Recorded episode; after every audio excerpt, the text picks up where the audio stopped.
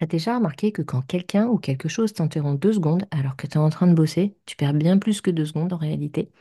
Il y a une loi de la productivité qui explique ça et on va voir comment l'utiliser pour gagner du temps et de la sérénité.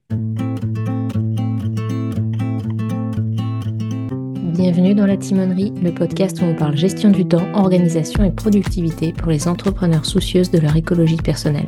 Je suis Cécile et j'aide les entrepreneurs et les femmes qui ont des projets à mettre en place leur système d'organisation sur mesure et à se libérer du temps et de l'espace mental, à travers des formations, des accompagnements ou directement dans leur entreprise en tant qu'online business manager. La timonerie sur un bateau, c'est le lieu qui abrite les instruments et appareils de navigation. Et ce que je veux avec ce podcast, c'est te donner des outils, conseils et partage d'expériences concrets pour avancer efficacement et sereinement vers tes objectifs, tout en respectant tes aspirations et ton mode de fonctionnement, loin des contraintes et des règles du jeu imposées par les injonctions extérieures.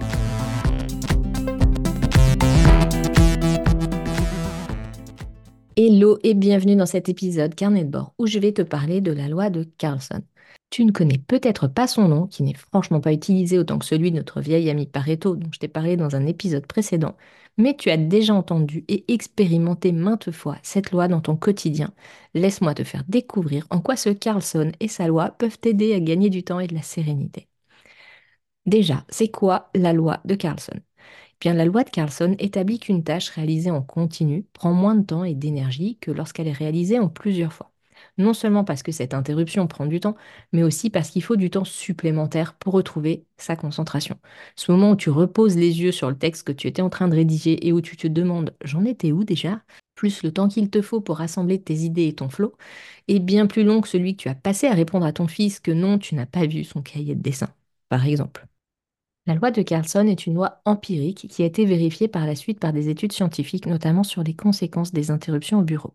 C'est en 1951 que l'économiste suédois Sun Carlson s'est penché sur l'impact des interruptions sur les tâches quotidiennes dans le cadre de son livre Executive Behavior, A Study of Workload and the Working Methods of Managing Directors. C'est en réalisant cette étude de la charge de travail et des méthodes de travail de certains managers et dirigeants qu'il a constaté qu'un cadre était dérangé en moyenne toutes les 20 minutes et a voulu mieux comprendre l'influence de ces interruptions sur le travail et la productivité. Ce qui est valable au bureau l'est aussi dans d'autres aspects de nos vies. Concrètement, cette loi nous rappelle à quel point les petites perturbations qui n'ont l'air de rien, parce qu'elles sont généralement très courtes, ont un coût bien plus important que ce qu'on imagine en termes d'efficacité et doivent être évitées au maximum. Oui, checker un message reçu ou une notif prend 5 secondes, mais il est fort probable que tu prennes 5 à 10 minutes pour te retrouver au même point où tu en étais avant d'être interrompu, en particulier si tu faisais une tâche créative comme de la rédaction pour laquelle tu as besoin de concentration et d'être dans le flow. Être interrompu, c'est perdre du temps, multiplier les risques d'erreur et généralement le stress.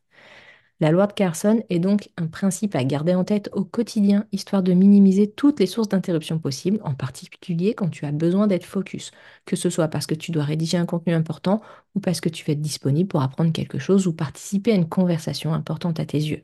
Lorsque j'accompagne des personnes à reprendre des rênes de leur temps, j'utilise beaucoup la métaphore du bateau, comme tu le sais, et on passe un certain temps à identifier les nuisibles dont on ne veut pas à bord pour notre voyage. On pense bien entendu à la nécessité de couper les interruptions extérieures comme les notifications, les appels et autres sollicitations. Alors couper les notifs, ça semble plus facile que d'empêcher d'autres humains de venir t'interrompre, mais si tu définis en amont un cadre et des règles claires du type ne pas me déranger de telle heure à telle heure, ça se passe très bien, avec les humains d'un certain âge en tout cas. Pour les plus jeunes, ça va probablement être plutôt à toi de t'arranger pour planifier le travail qui demande du focus à des moments où tu n'as pas d'enfants réveillés autour de toi. Et ensuite, si ton interruption extérieur se présente sous la forme d'un chat, comme c'est le cas pour moi, bon courage, faut faire avec. C'est aussi diminuer nos propres interruptions intérieures qui viennent perturber notre concentration. Je te renvoie à l'épisode sur comment avancer efficacement quand on a le cerveau qui part dans tous les sens. Si tu veux en savoir plus à ce sujet, je te mets le lien en description. C'est évidemment éviter le multitâche, qui n'est en fait que le passage rapide d'une tâche à l'autre sous forme d'aller-retour permanent. Donc, c'est pas très focus en fait, c'est des interruptions sans arrêt et c'est tout. Enfin, tu peux aussi penser à batcher certaines tâches plutôt que de devoir te remettre dedans à chaque fois.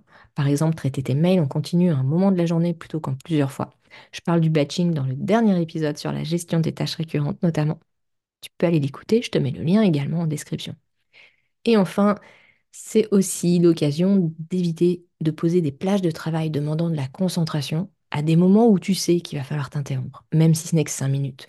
Par exemple, tu vas privilégier la rédaction d'un contenu le matin plutôt que juste avant l'heure d'aller chercher les enfants à l'école, au cas où tu sois dans ton flow à ce moment-là, que tu n'aies pas fini de rédiger ton article et que tu doives t'interrompre parce que bah, 16h et 16h. Bref, diminue autant que possible toutes les sources d'interruption et quand tu t'organises, quand tu planifies ta semaine, par exemple, j'ai fait un épisode à ce sujet si tu veux en savoir plus, lien en description comme toujours, pense à mettre les tâches qui nécessitent du focus à des moments où les interruptions sont minimes et ta capacité à rester concentré maximale.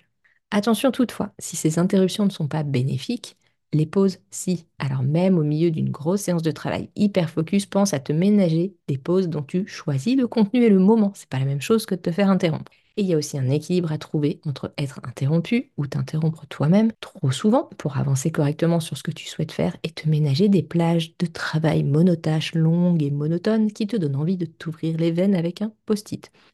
Comme toujours, à toi de trouver où mettre le curseur en restant à l'écoute de ton fonctionnement et de ton état d'esprit du moment afin d'arriver à l'objectif efficacement et dans la bonne humeur. Merci d'avoir écouté cet épisode de la Timonerie. Si tu as des questions, des idées à partager ou si tu veux simplement discuter, tu peux me rejoindre sur le blog cécilebayer.com ou sur mon serveur Discord. Tous les liens sont disponibles dans la description de l'épisode. N'oublie pas de t'abonner sur ta plateforme d'écoute préférée si ce n'est pas déjà fait et laisse-moi une note ou un commentaire. Ton retour est essentiel pour améliorer le podcast et le faire connaître. Si cet épisode t'a été utile, n'hésite pas à le partager pour aider d'autres entrepreneurs à découvrir des astuces pour avancer tout en préservant leur bien-être. Prends soin de ton temps, il est précieux et je te dis à très bientôt pour de nouveaux partages dans la timonerie.